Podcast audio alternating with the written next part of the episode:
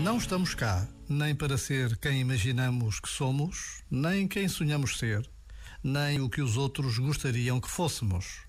Não estamos cá para corresponder a ideias ou expectativas de ninguém, nem dos outros, nem mesmo nossas. Estamos cá para ser quem somos. Ora, isso pede uma rendição que não está ao alcance nem da nossa preguiça, nem do nosso esforço. Está ao alcance das nossas raízes, da nossa história, da nossa essência. Quem somos de verdade está, desde já, ao alcance da nossa humildade.